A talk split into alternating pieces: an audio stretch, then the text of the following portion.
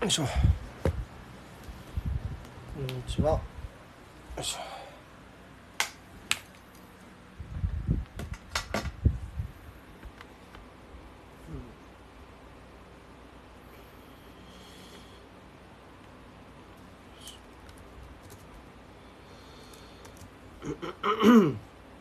よろしくお願いします。おお疲れ様です。もしもーし。お疲れ様です。聞こえますか？あれ、聞こえてますか？大丈夫ですか？こっちは聞こえてる。あだ大丈夫です。大丈夫です。お疲れ様です。すいませんでした、昨日は。全然全然 全然大丈夫です。ありがとうございまはい。えっとまあ今日はね昼の開催開催？昼？ということで当日ですよ。もうす。そうですね、もう、うんという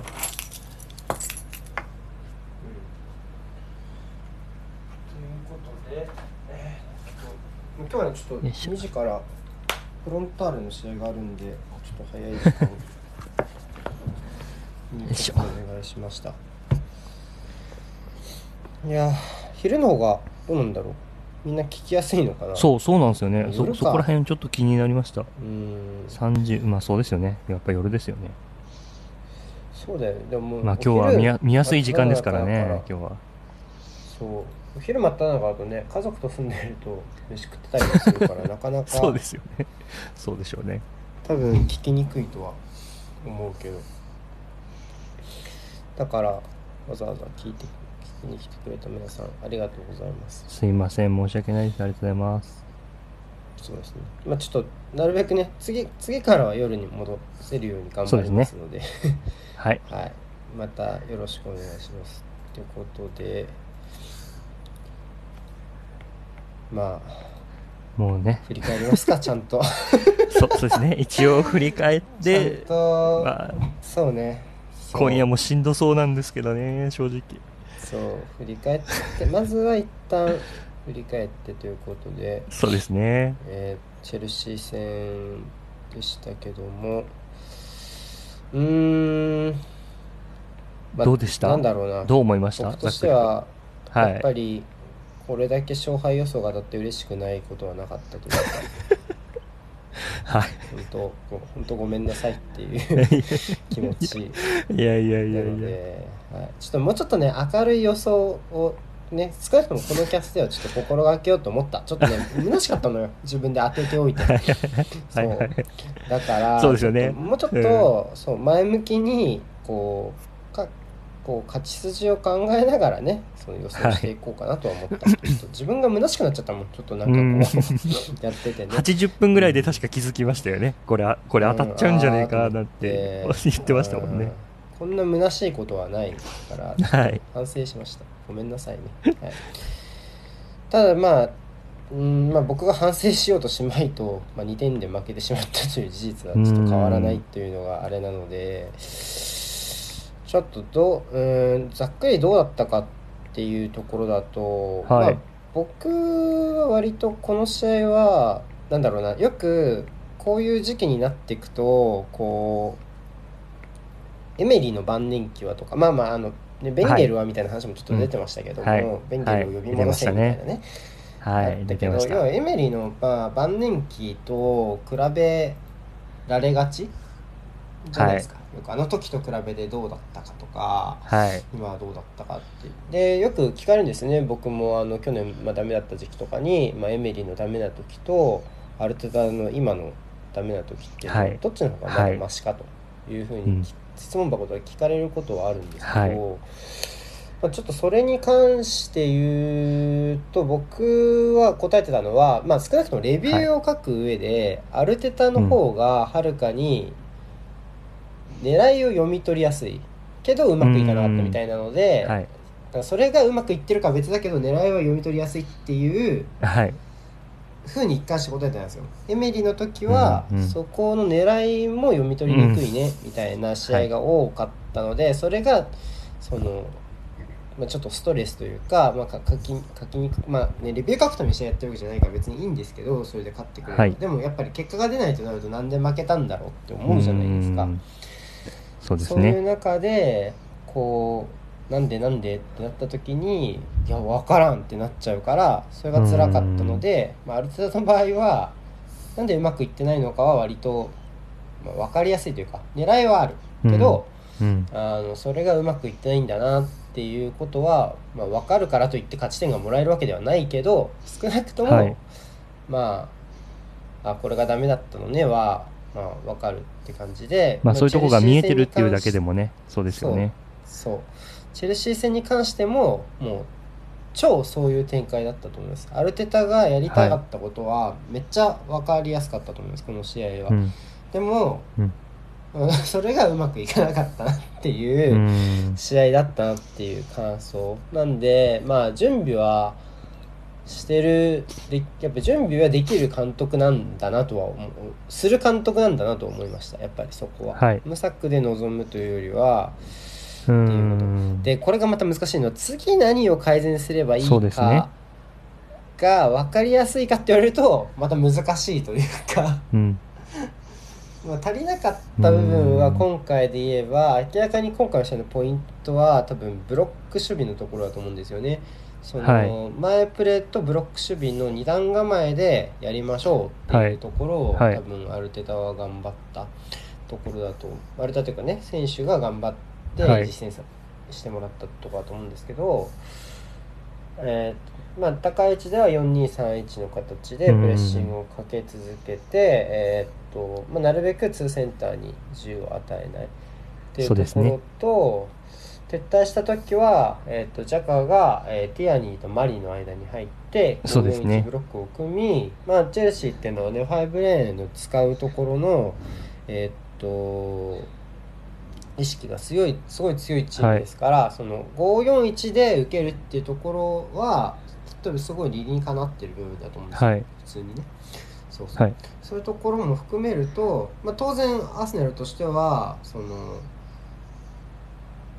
後方の選手の個の部分でおそらく劣勢になる試合であっただろうから、その分はいそうです。強気で前からプレッシングいかなきゃいけないしで自陣で引いた時は引いた時でしっかり5レーンを埋めなきゃいけないっていうのも超わかる。何、はい。その通りと思います。どっちも。うんうんけど、実際は縦に早くパスを通されてしまい、まあまあ、まず前4枚のプレスが、まあ、ゴールキーパーも含めてチェルシーは6枚いるわけじゃないですか、はい。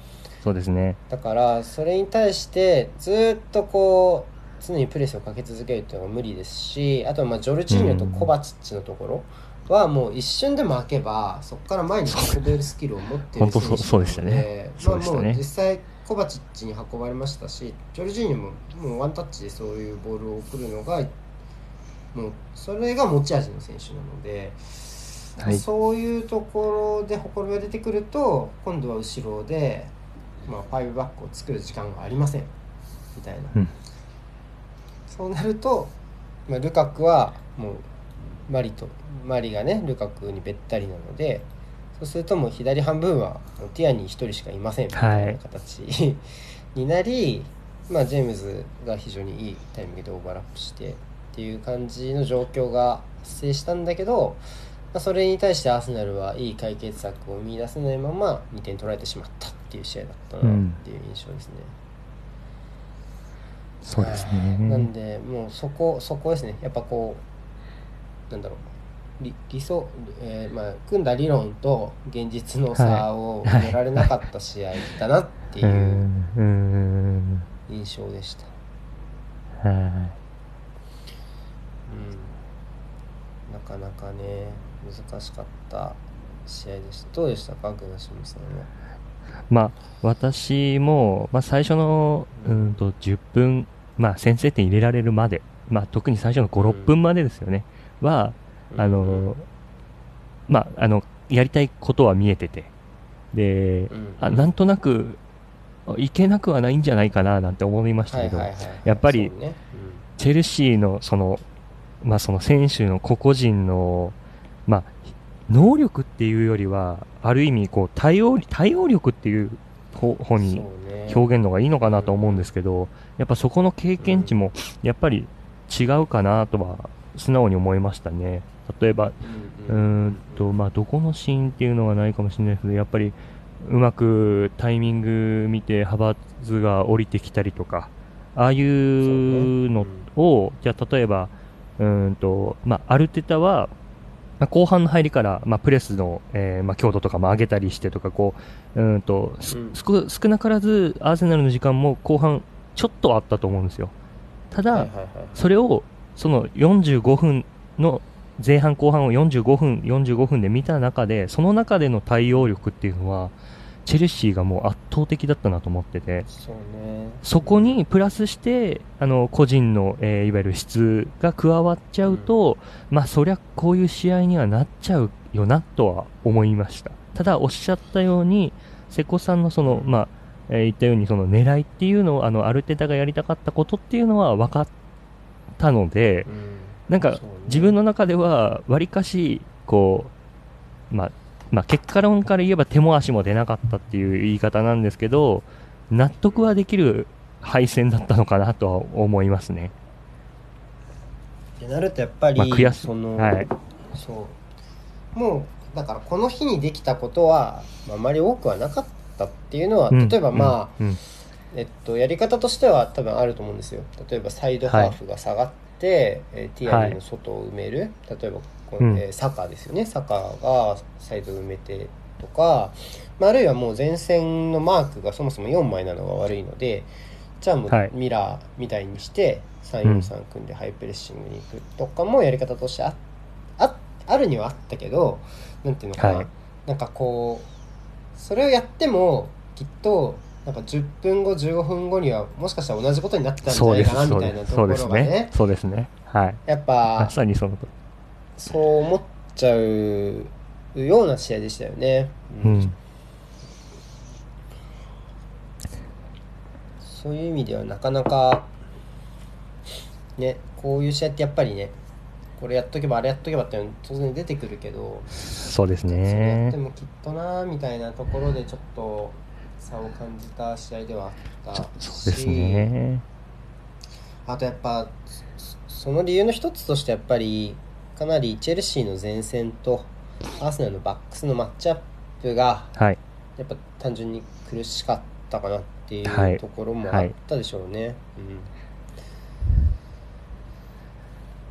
うん、まあマリとルカクのところもそうですし、確か2失点目のところで言うと左サイド僕ねちょっと左サイドからあてか右サイドか。アーセナルの右サイドからやられる、はい、ここまでやられるとちょっと思ってなかったんで、はい、ちょっとセドリックのとこですかね。そうですよねのところがね。うんまあそのなんだろうな。えっとまあななんていうのかな。抜かれてしまうとかまあ、はい、対応ミスっちゃうとかは全然あると思うんですけどそもそもの距離感がめちゃめちゃ遠かったじゃないですかマルコス・アロンソと。ああはいはいそうですね。アプローチに行けないぐらいの距離でずるずるずっと下がったからまあこれはかなりこう気持ち的に全然こう取りに行けというような感じで守れてないなっていうところですし、はい、まあ正直マルコス・アロンソそこが持ち味の選手はないじゃないですかどっちかっていうとそうです、ね、オフ・ザ・ボールのところと高さの部分、とかあとはパンチ力のあるシュートが持ち味の選手なので、はい、そこでちょっとね地上戦でやられてましてやこの日のアーセナルは真ん中はもうマリとルカクのところがメインでやられてて、うんはい、まああと左はティアニーがもう仕組みで殴られててみたいな 試合で、ね、だったけどで右がまあ言ったら割とこの試合はシステム的にはホールディングは余りがちだったのでそうそうですね余りがちででしたね。そう、はい、なのでそこから打開されちゃうとなるとなんかもうもうそれは勝てないよっていう、はい、アーセナル的にそこの右要はチェルシーの強みでもないしアーセナル的には仕組みでやられてるわけでもない、ところからもやられちゃうと、はい、もう、うん、それはちょっと厳しいかなっていうのはあるかな。しかもなんだろうやっぱチャレンジしないでというかこう持たせたままずるずる下がった結果チャンスメイクさせられちゃったっていうのもなんかそうですね。あそこそういう相手でもないだろうみたいなね。そそそうですよね、あのシーンだけ見ると確かにセドリック、まあ、アロンソ、まあ、スミスローと一緒に2対1になっても奪えずハバーツでも奪えずで結局本来だったらここでここで奪わざるを得ないようなもうは配置にしてきてるわけですもんねでそれをこそううものの見事にアロンソに剥がされちゃったっていうのは確かにそこのレベル差はありましたよね。はい。し次はスターリングが出てくるわけでしょ？そこはいにスターリングとかグリーリッシュが出てくるわけですよね。い。やーマルコス・アロンソにあの距離感で対応しちゃう選手がってなるとちょっと厳しいんじゃないかって思っちゃいますよね正直そこは。はい。うん。アーセナルにもセンターバックに黒人選手が必要ですか？ね。アスリート能力アスリート能力は高い選手がもう一人欲しいなということで。結構そういう選手の噂はこの夏は出てましたよね。タプソバとか、うん。ああ、そうですね。タプソバとか出てましたね、最初の頃は。うんうんまあでも本当に選手出てましたね。もう、もう3日しかないですからね。どう、どうなるのかちょっとまあ本当に気になる、気になってはいるんですけど。まあ、まあ、この1週間あまり大きな動きはなかったですもんね。そのないですね。周りで言うとね、うん。まあ放出の方は少しずつ目処が立っていったっていうところではあるけど、まあうんそうねなかなか。ただまあどうでしょう。右のセンターバックっていうのは今回の振る舞いを見るとそこまでプライオリティが高くなかったというかうん。現状でしのげるんじゃないかというか、まあなんだろうな。ホホワイト以外はねホワイトを取ってすね。うん、そういう、えーっとアスリート系の選手とを補強するっていうのは噂もありましたけど、まあ、そこは優先度はあんまり高くなかったかなっていう内容でした振る舞いでしたかね全体的には、そうですね。うん、みんな高いしねそういう選手普通に、うん、ちょっと思うけど。うします？ここからシティ戦とか行きます？もう、どあ。どどうします？なんか、いやいやいやいやいやいやシティ戦の話しようよ。それはもうしますか？それはねししましょう。ちょっとあウエストブロム戦見見見たんですか？僕全あ然いやあの見てないけど。いや、私も、私、そんな見れてないです、正直。なんで、えむしろこの感想を教えて。いや、私、本当にそんな見れてないです。まともに。そう、あのそう、むしろ。聞いてる人に感想を聞きたいむしろ。教えてほしいぐらいです、私も。まああのメンバー表ぐらいは当然目を通したのでその、はい。それがなんなんていうの？誰が出て誰が点取ったとかは当然知ってはいるんですが、あの全体的にまあラムズデールのパスワークがねあのなんだ少しキキャプチャーですね。に撮られた映像とかは流れてましたそうけどもですね。うんうん。どうだったかなみんな。プレビューとああそっか。えっとまあ、基本的にはプレビューやってレビューあレビューやってプレビューやってまあ今時期が時期なんで、まあ移籍も少しぐらいの感じかなっていうふうには思ってましたけど、でもまあ、すね。結果だけ見れば、取れる、取るべき人が取ったからっていうのは、まあ、前向きなこと、前向きに捉えていいですよね。うんうん、相変わらずウエストブロムのこれ背番号見にくいなやばいだろこれああなるほどねオーバメアンは割とこう跳ね返りとかそういう、そう、そうですね。立ち位置も、立ち位置が良かった。うん、そう、そう、そうなんですか詰めね。るべきところにみたいなゴールが多いですね今見てるけどあとはああこれもいいですね抜け出しか。確かにこういうプレーが増えるといいな。ぁうん。一発では決まんなかったけど。う3点目。ん。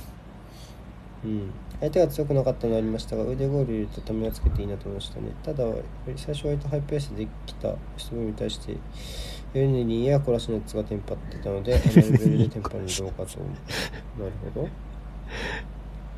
中のゴールああこれとかもあーそう腕ゴールの。サポートのこれサカのゴールだ。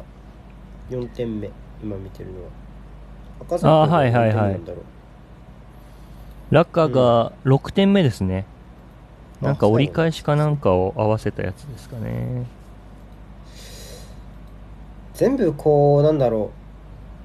カウンターチックというかスピードに乗った状態での攻撃が多いですね、確かにこれだけ前向いて人数かけてゴールに向かって走れるっていうことがあんまりなかったからそうなんですよこういうゴールがね出て。くるのはか、前向きだな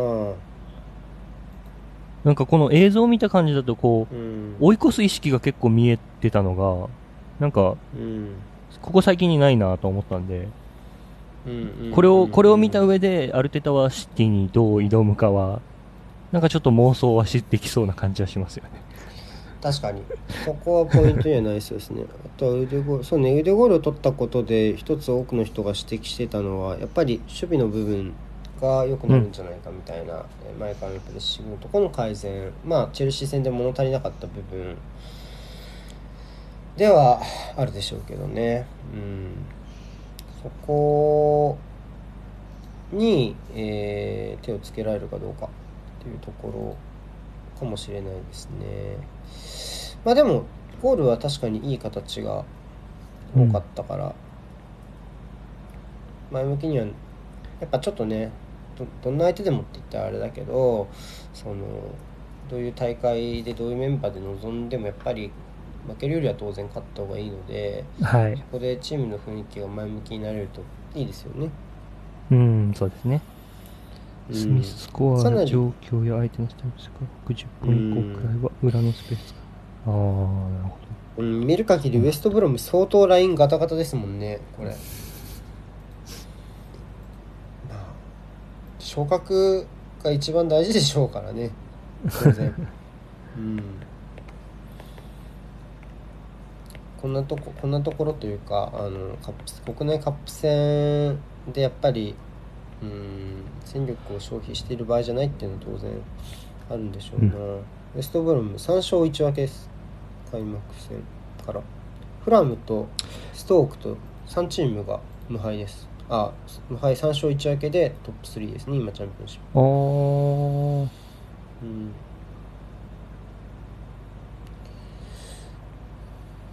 おーシェフィールドユナイテッドがまだ勝ってないですね。4試合であ、マジっすか？1分け3あ、本当だ、本当ですね。うんうん。ななのまあ、苦しんでますね。シェフィールドユナイテッド。あ、本当だ、しんどいな。うん、うん、しんどいですね。うん。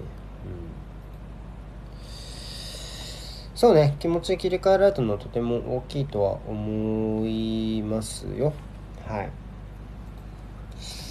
えっとじゃあシティ戦の話を少ししていきましょうか。はい。どうですかね。僕としてはなんだろう。はい。僕チェルシーって今のチェルシーアーセナル的には多分なんだろう。プレミアで2番目に勝ちにくい相手かなと思ってて1番がマンチェスターシティなんですよね。っていう話から入っちゃうけどなかなかやっぱり難しくないですか？勝ち筋っていうところで言うと。まあ、そうですよね。実際、まあ、あの、シティ、シティからすれば、あの、スパーズ戦は、まあ、や、まあ、スパーズが狙ってたかのようなこうカウンター何回もできたじゃないですか。結局、あんだけ前に前線に人を送り込めば、それだけ、うん。まあ、前もおっしゃってましたけど、後方の質が高くたって、やっぱりうん。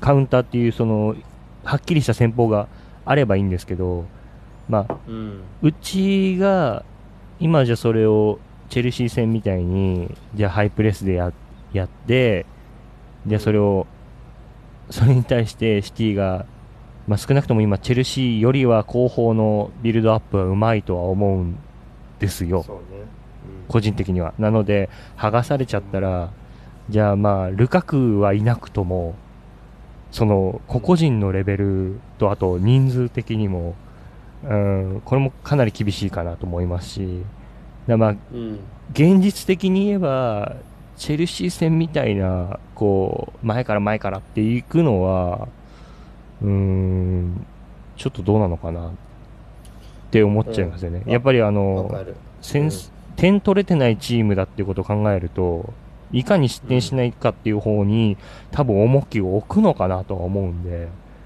うんそしたら、最初の入りはそんなにきつくは来なさそうな気はしますけどね、個人的に。うんうーん。僕は一応プレビューを書いた中で言ったのは、あ、はい僕。も基本的にはプレッシングはちょっとなんだろうな。行き過ぎるのはちょっと、まあ、外されちゃうリスクを考えるとそこをベはい。ースプランに置くのは、まあ、難しいと思うんですよね。そもそも。うん。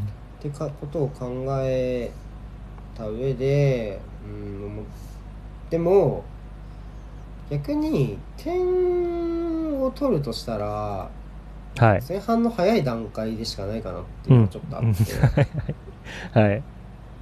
そういう意味書では、ね、確かに。序盤って、はい。そう序盤って試合って絶対落ち着かないじゃないですかどんな試合でもはい割とこう、ばまあまあチェルシー戦も実際そうだったし、はい。あの時間に1点取るしかないかなと思ってはい。立ち上がり相手の5分とかそれぐらいですよね5分10立ち上がり分ぐらいで5分で1点を取る5分10分で1点を取るのがも目標なんですよね、はい。あシティ戦それでやっとこうスタートラインに立てるいう感じで。まあ難しいけど先制点を取られたら割と即ゲームオーバーじゃねえかな少なくとも勝ちは？うっていうイメージではいますかね。ただでもやり方を変える可能性もねもちろん当然あるしただ一はい。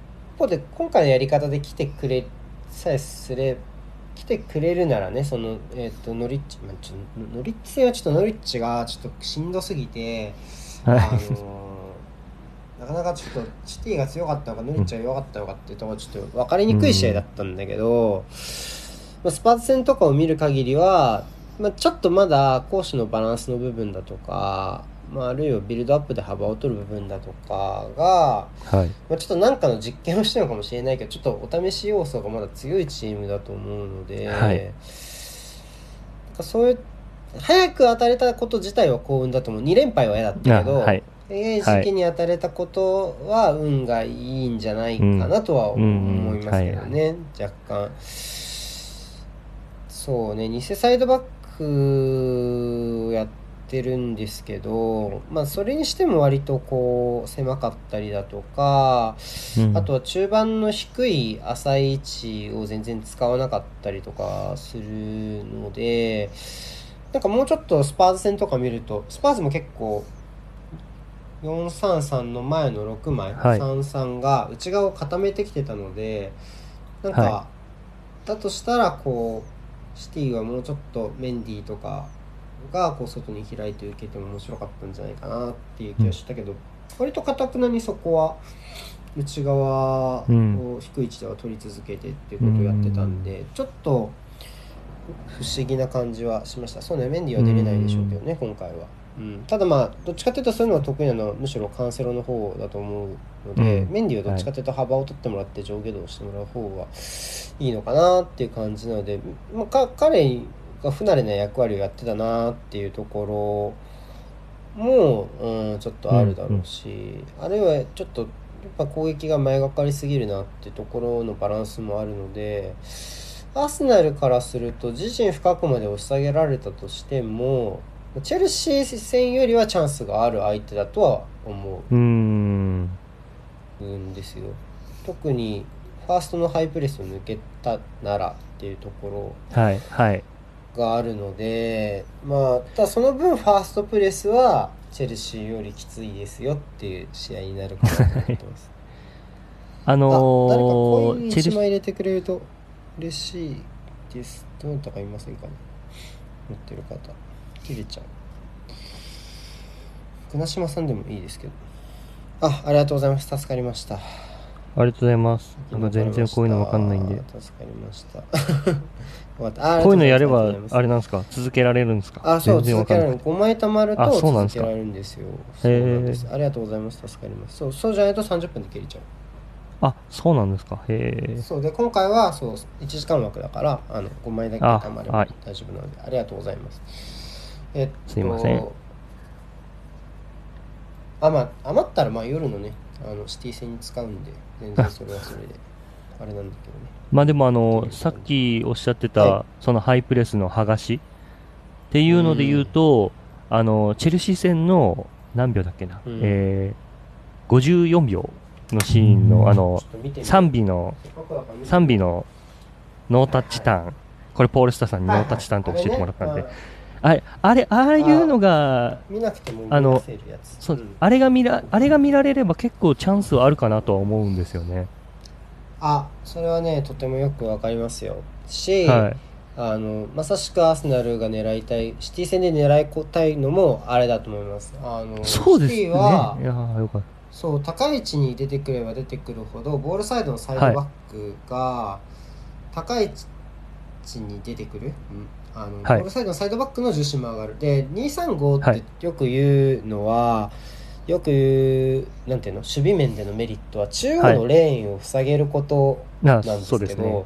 はい。このグアルディオラのシティは今サイドですごい旋回用が多いんですよ特に左はい。左側のサイドは、えっと、サイドバックとュインサイドハーフと、そうグリーリッシュとと、はいまあ、ギュンドアンだか、まあ、ウイングにスターリングなんだかちょっと分かんないですけども、まあ、その3人が、ハーフスペースの裏抜ける人と後方にサポートする人と大外を取る人の3人でこう役割を変えながらローテーションしている時があるんですよね。うーんでサイドバックの選手も外に流れる時があってみたいな感じなんでそのサイドバックが235のメリットであるえーっと中盤中央のレーンを締められるっていうところから逸脱したポジショニングを取ることがあるんですよね。ああ、はい、はい、はい、はい。あうんうんうんわかる。あすごいわかりますね。はい。そう。だからそれだからこそフェルナンジーニョがいてなおスパーズ戦は苦しかったと思うし、ロコンガがターンして前を向いた時って多分そのハイプレスの時のそのトライアングル今言ったそのはい。サイド、左のウイングとインハーとサイドバックを超えた位置だと思うんですよね。ロコンガがターンして前を向いた位置って。ってなるとえっと、当然前にはアンカー1枚しかいない。両サイドのインハー上げるのが今季のシティなんで、アンはカー1枚と、まあ、最終ライン2枚とあはいとサイドバック1枚がいるはずなので、まあ、仮に右サイドで、まあ、ペペかサカが走り勝てればそっちのサイドも使えるし、まあ、ロコンが大きな左への展開が得意なのでそっちでもいいですしっていう感じで揺さぶれるんでロコンガにどうやって前を向いてボールを持たせるかっていうところはかなりこの試合の超ポイントになる思ってます。い。そうあのノですね。ータッチタなんか、ーンでももそうだしそうそううん。ああいう形をいかに作れるかかな、うんそうですよね。それが見られればいいんですけど。逆逆にノリッチはあれをはい全くやりたがらなかったんですよ、中盤中央に、まあなかなかその背中で背負っちゃってても後ろにマークが来て出せないよみたいな場面があっても確かなんだけど、あはい。れやらずに前に蹴り続けたら 普通に無限に回収されるっていう、ん。ボコボコにされる流れになっちゃったんでやっぱりチャレあそこで前を向くところのチャレンジはしないといけないと思うその後速い展開になるかならないかは、それは展開次第全然いいと思うんですけど、あそこまではつある程度つなごうとはしないと。全部蹴ってたらまあ当然ね場合によってはクリアをしない優先しないといけない場面もあるのでそれは当然いいんですけど全部蹴ってると、まあノリッチと同じように押し込まれ続けてしまって、苦しい展開になるのかなっていう部分はありますね。アーセナルスタメンはどうなると思いますか？特に2列目の組み合わせ。ダメか。うん。うーん僕は僕はでもあれに書いた通りかな。あのプレビューに書いた通りで、2列目はまあちょっとサカが怪我したっていう話もあるのでそこは後ろから行ってもらって右からペペウーデゴールスミスローで並べました。うん。そう、まあ一応、ほなんかサカは使えることは使えるみたいではありますね。うんうんうん一応でうんあとティアニーも問ただでも題なさそうそう、そうですね。ちなみにうんだこれ見ると、まあでも、ウーデゴールは使いますよね、ここは。多分使ってはくると思う。で、スミスローも外せない。でも今、今のこの2列目考えたら、ペペってぜい一番、コンディションで言えば一番いいと思うんで、そうだだからまあな2列目は確かにこの、この3人かな、ここに坂入るんですかね、どうなんだろう。わかんないな。うん。全く読めないな。しそうね。スミスロー。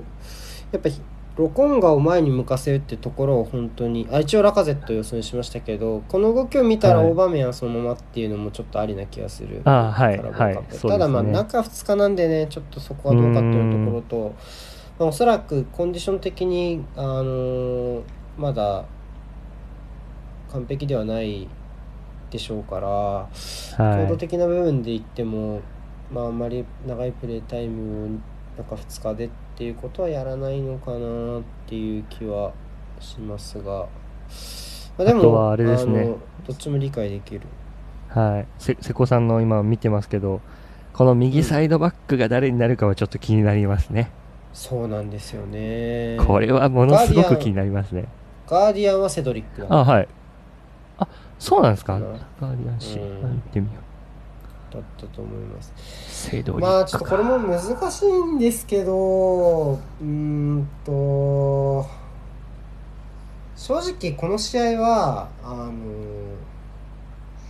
まずサイドバックが高い位置に出ていってペペのフォローをしなきゃいけないっていう場面がまずないと思うんですよほぼはい。なので、高い位置での攻撃性能っていうところは無視をしていいかなっていうところなのと、あとは、まあ、シティが割とこうポジションを動かしながら対応してくる要素があるのでそういうところでアーセナルがボールを奪った後に大変なのってまず誰がどこにいるかのところの把握の部分だと思うんですよね。そこがごちゃごちゃになってるからあのーボールをつなぎにくいでそういうところで言うと、うんうんナイルズのそのミッドフィルダー的なあー特性の部分とかは行きやすかったりとか、まあ、あるいはやっぱり守備の機会が多くなる試合だと、まあ、対人に不安がある、まあ、さっき言った理由で僕はセドリックはちょっと嫌だなってこの試合は思ってるんですけど、あのそういうところで言うと一番強みがあるのが誰かって考えた時に、まあ、メトランド・ナイルズが真っ先に上がったので。まあ、ちょっとそこかなっていう試合ですね。あとはまあ強い相手と戦った時に彼が対人で頑張ってるシーンってもこれまで見かけてる気がするので、そういうところに期待しつつっていう感じかな。ただと、なんで割と右はすごい僕もこれプレビュー、まあ予想スタメンなんで別にあの大して意味もなくかあの上げる時もあるんですけど、はい。あの割とこの試合真面目にどうやったら勝てるかを考えてくうん組んだスタメンなので、うんうんうんあのまあ右がナイルズっていうのは割と自分の中で、まあ、実際に出てくるかわかんないけど自分の中で根拠はある話だったりはするはい。そのナイルズもなんだかう噂出てきましたからね。えっとエバートン？エバートンってなんか。どこだっけ？うんうんうんまあ、ナイルズもなんとか、私も右サイドバックでは見たいとは思うんで、うんうん。まあ、こ、ここで、普通にチェンバース、まあ、ここでセドリックだったら、あんまり、いい未来は見えてこ、見えなさそうですよね、確かに。こうを抑えられるのかっていうと、クがポイントとしてあるのであればでも長いレンジのパスは彼が得意だと思うので、はい。サイドバックの中ではね。そういうところで言ったらこのプレスを脱出するところの武器として逆サイドへの展開とかあるいは縦への長いボールとかを出してくれっていう役割になるのかなっていう感じはしますね。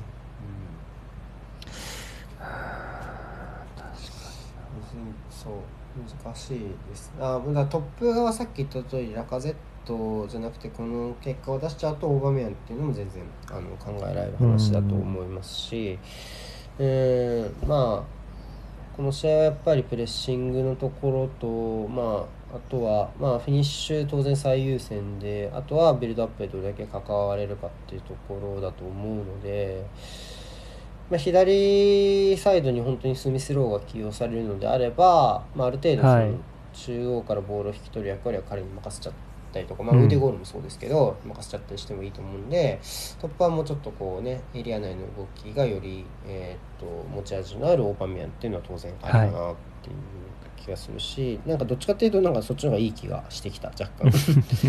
っていう感じです。まあ、あとはあのシティ戦シティノリッジを見てて思ったのが、このベルナルド・シウバのこの動きがすごかったじゃないですか。あのまあ、ここ、今この予想スタメンで言うと、マリーとティアニーの間のスペースを空けさせて、えーまあ、ウォーカーだったり、うん。ジェズスだったりがこう走り込む、あのスペースを作る動き、うん。これを、あれを見せられちゃうと、アルデタはここに、ここをどう、どう対処、まあ、ジャカがこう頻繁にここで降りて、また合用のブロック作ることで対処するのか、そこら辺もちょっと気になりますね。そこと、そこの注目点も。まあ純粋に完全にまあ当然シティの狙い目でもあるしアーセナルは、えっと前前節やられてしまった部分。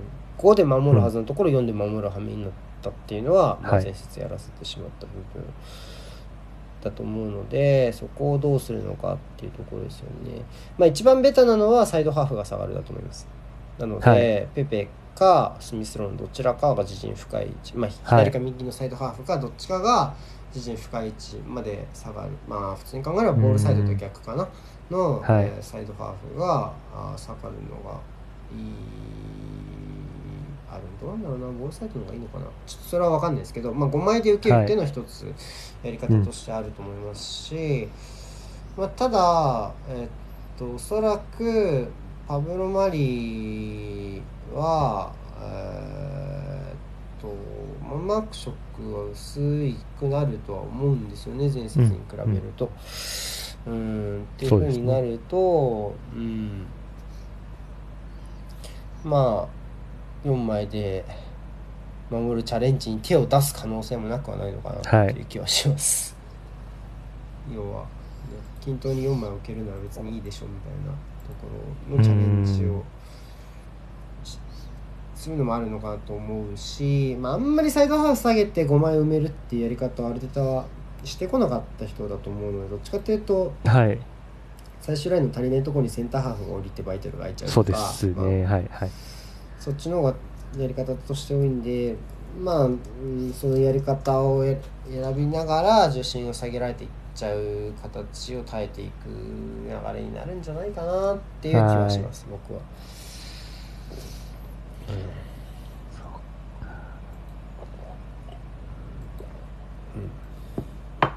まあ、どうですか？守備のやり方なんかありますこういうとこ気になるとか。そう誰かいたら、なんなりと。うんまあ、あとはロコンガがどれだけ前に出ていくかみたいなところもありますよねはいチェルシー戦とか、まあ、これまでのプレシーズンマッチとか見ててもやっぱそこにどうなんだっていう人間に合わないのに行っちゃうみたいなところがはい。気になるっていうふうに指摘してた人もいたし、まあ、実際あのシーズン始まって試合見るとやっぱりそういう場面はあるのでそこがどれだけ我慢できるかっていうところも当然ありますよねシティはインサイドハーフが高い位置を絶対取るチームなのでまあもう彼が前に出てた時点で中央は数的不利になってしまう止められなければっていう流れになるので。うん、そこをどれだけこう判断が頑張れるかっていうところはあるでしょうね、全体を押し上げながら対応するのかそれともまあ我慢しながら遅らせるのかっていうところの二択にはなると思いますけど。うーん。あとはもうあれですか？あの、うん。瀬古さん的には、はい。あともう移籍市場も3日ですけど、うんとね。右サイドバック問題はどうですか？いやそりゃ欲しいけど欲しいけどいる？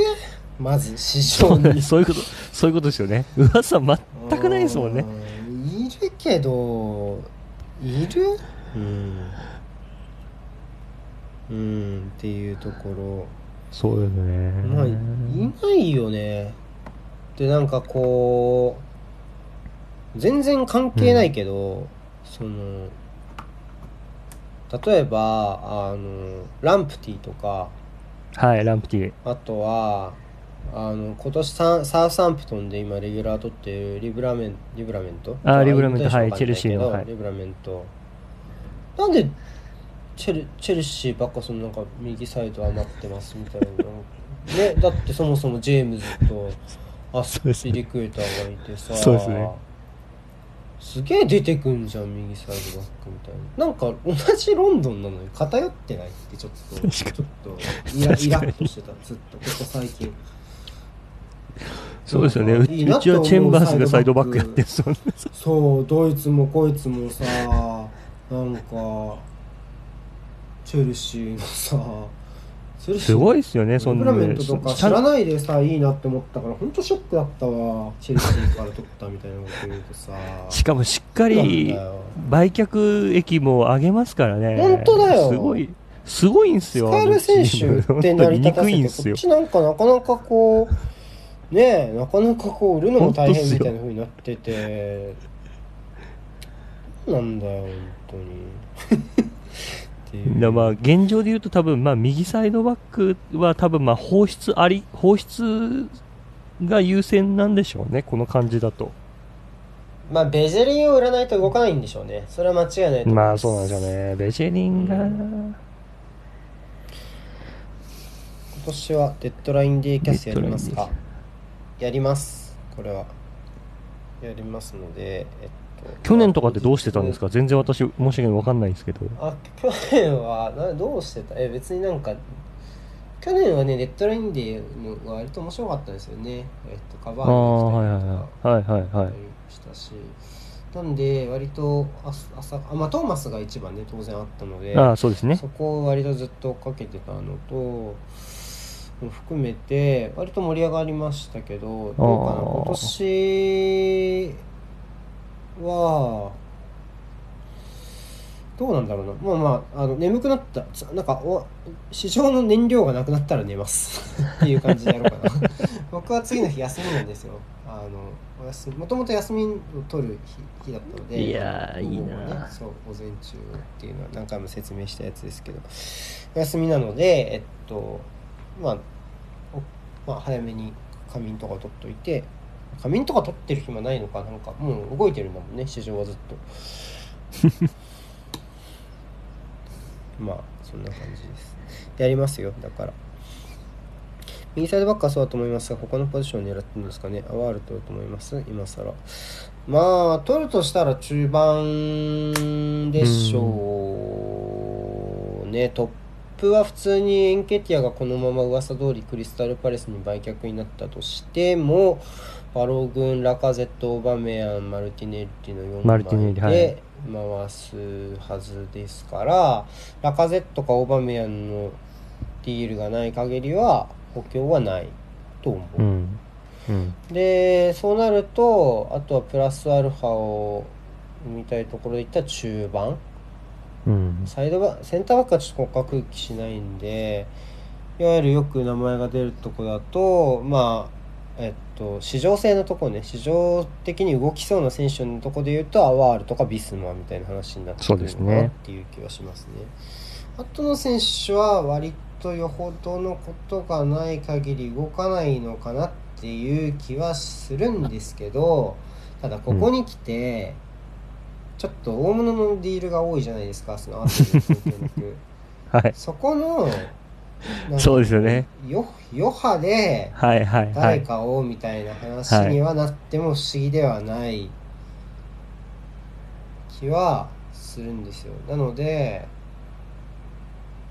例えばマンチェスター・ユナイテッドはい。とかレアル・マドリーとかからまあレアル・マドリーにムバッペかちょっとまだ分かんないけどはい。そういうところから選手を取ってくる可能性もあるのかなっていう気はしますけどただ現実的な話で言うと多分ユナイユナイテッドがロナウドを取って真っ先に出番がなくなるのはマルシャルだと思う。うん、そうですね。ね。うん、マルシャル、まあ、カバーニも当然割を食うでしょうが多分彼はツートップでもいけるだろうしロナウドのサポートもできるけど、マルシャルは多分無理。なので多分今是が非でも売りたいのはマルシャルだと思う。ユナイテッドうが、ん。多分ロナウドのディールはユナイテッドが今回プランに描いてたことのそ外の話で多分プライドの部分でやったところは大きいでしょうからそそうですね。まあとなると、スカットは再編をしないといけないはずなのでそこであぶれてきそうなのは個人的にはマルシャルじゃないかな、まあ、ラッシュフォードって可能性もあるけど、まあ、でもサイドへの適性とか献身性とかホームグローンとかを考えてもマルシャルかな。うん。ていうイメージ。っていう気はするんですけどマルシャルどうですか？いらない必要ない気がえまやっぱこれもない。マルシャルいるとかあるんですか？いや、ラカゼット、オーバメヤンいいやいやてう、ん。これ以上いいいやないないないいやないよ。いやでもいやでもそういういやもうこの時期はそそっちが先じゃない。要は僕らが欲しいとこ欲しい人というよりは、出てきた選手に対してどうアクションするかみたいなところがもうあるからもうそっちだよっていう話をサイドバックに関してもそういうのがあればの乗るかもしれないけど、ないからなかなか。はい。ないですね。だからちょっとサイドバックサイドバック自体があんま動かなかったのかな。ちょっとわかんないけど感じもするんで、うん、ちょっと厳しいですね。なかなか今からその本丸というか例えばセルジ・ロベルトとかまあうん。えーそういうチームとして中心で動いてる選手を取るのはなかなか難しいだろうしやっぱ売る気がある選手じゃないとか本人がすごい出たがってるみたいな選手じゃないと現実的には難しいんじゃないですか？ここら辺はね、はい。スパーズがモリバはあるって噂さっき言ってましたね。そうね。どうやらリオンは若干今回アワール売りたいのかなっていう感じはしますか？だいぶ売りたそうですね、あの感じ。うんうん。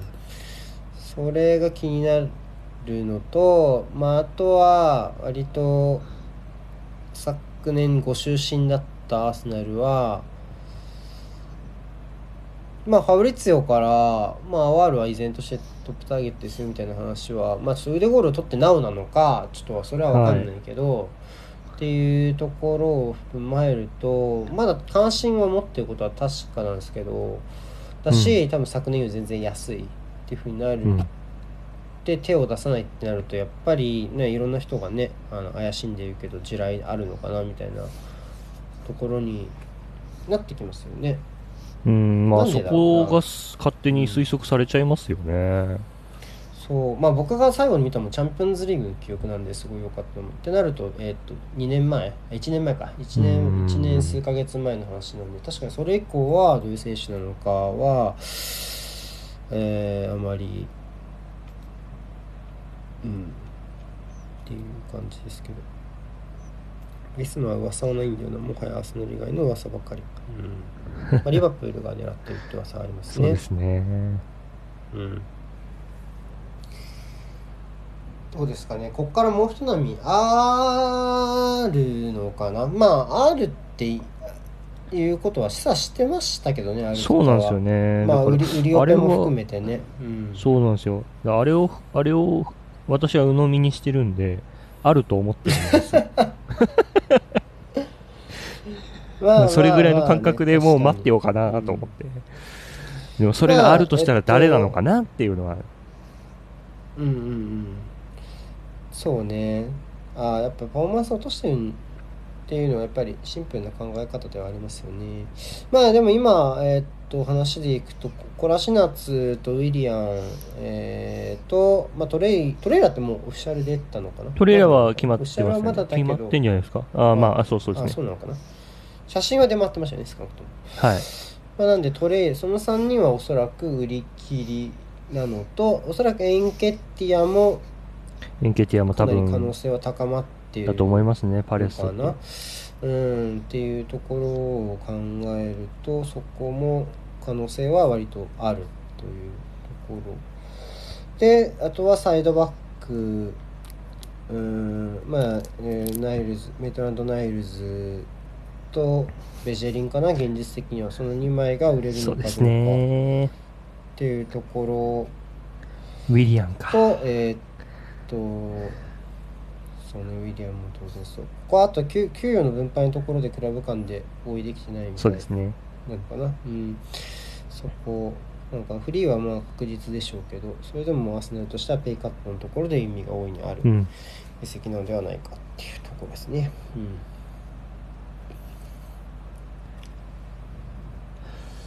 まあでもあのも妄想キャスで前話したうん、じゃないいですか、なんかまあ、うん。全然、ね。全然こうみ未来未来にああの未来を見据えた補強でしたね。このこの夏はアーセナル。は あれ？妄想キャスってちょっと待ってどうなってたっけ？結局。いや妄想キャスの画像私も私も今ちょっと妄想キャスどんなんだったっけ確かに。誰だったんでしたっけ？確かカルバート・ルーインとか言って言ってた気はしたんですそけど。れは理想の方ね。理想の方であすそうそうか。あそうそうでしたっけ？あそうキャルバートレイは理想の方。オナナはいた。オナナだよ。そうだよ。オナナだよ。ナイシモンだったよ。理想の方のゴールキーパー。ラムズデイルはいなかった。あったわ。出てきた。ありました？ザビッツァーアワールビスマ誰一人取れてない。誰一人取れてない。あのあ国産ゴールキーパーだけ取れてる。妄想夢。ほら。国産ゴールキーパーだけ取れてるよ。このお気に入りの。ちょっと待って。あるかな？出てくるかな？ちょっと待ってね。あったあったあったあったあった。あーやばいな。国産ゴールキーパーだけ取れてんのウケるなあだ出るかな？ちょっと待って。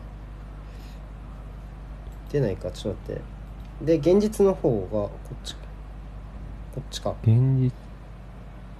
オーバメヤンバロ君マドリーから誰か借りるって書いてあ いや実質借りたようなもんじゃない。る まあまあね。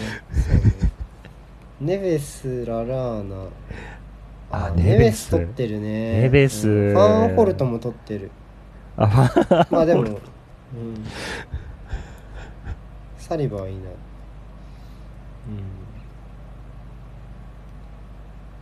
ラカゼットは売られてるわ。この表だと。悲しいなラカゼット売られてるし、ジャカもいない。そう割とジャカの残留いやこの頃ははいないだろこの夏はこの頃はそうそうです無理だろ読めないですよねこのジャカはこの頃にジャカ、いや、本当だって、僕、フットボリスターの原稿をアスナはい。ル今回書いた時も、はい。はい。めちゃめちゃジャカが出ていく感じで書いたからすごい慌てたんだから 契約。えマジかみたいな。別にジャカのねが出てってほしい人ではないけど別に常に、はいでもめめっちゃびっくりしたそうですよね。覚えてるな。うん。はいというわけで、そんなわけですかまあ、ねもう時間ですね。時間のそう写真ですか第3回。あ予想スコアやりますか？予想スコアね。予想スコアは私もう1-0ですよ1-0僕1点は取られちゃう。2-1やっぱね前半あ5 2-1分ですか？10分で1点取ってそう、はい。後半5分10分でもう1点取ってあとはもう残りのはい。耐える。780分をもう祈って1点で済ませるっていう感じにしよ。そううです今回ねは。うん。2-1ね2-1 1点は取られちゃう今日8時半からでしたっけ？そうですよね。8時半から。キャスもやりますか8ら時半からですね。あぜひ。じゃあまあ皆さんもしよければ来てください、はい、聞きに来てください。はい、なんとか。僕ら3人かな？えー、グーヤ3人が出てくると思いますので、よろしくお願いします。